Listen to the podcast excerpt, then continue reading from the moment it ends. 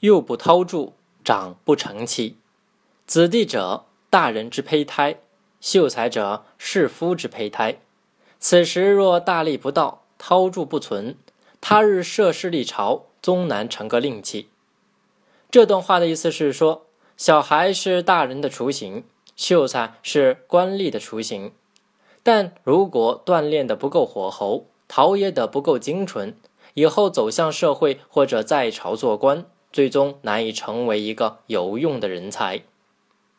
战国时的思想家孟子小的时候，母亲将他送到学堂去读书。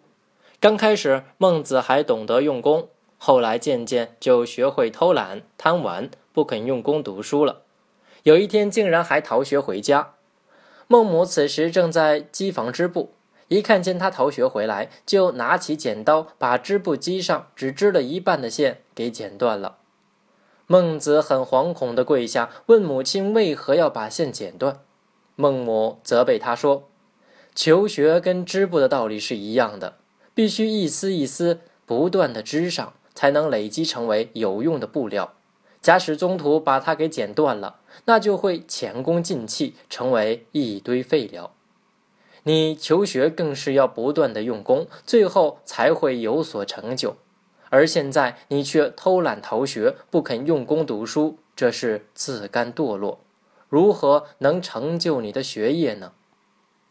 孟子听了母亲的训诫后，觉得非常羞愧，立刻向母亲认错，从此发奋向学。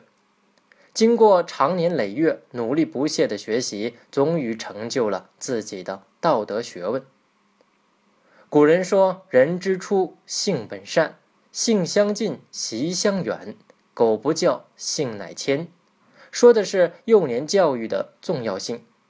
现代儿童心理学研究发现，幼年时候习惯的好坏将影响孩子一生的成长。许多家长在对孩子智力教育方面，往往是不惜工本，而对孩子的人格教育则多有忽视。这其实是一种目光短浅的做法，正确的做法应是二者兼顾，均衡教育。正所谓“玉不琢不成器，人不学不知义。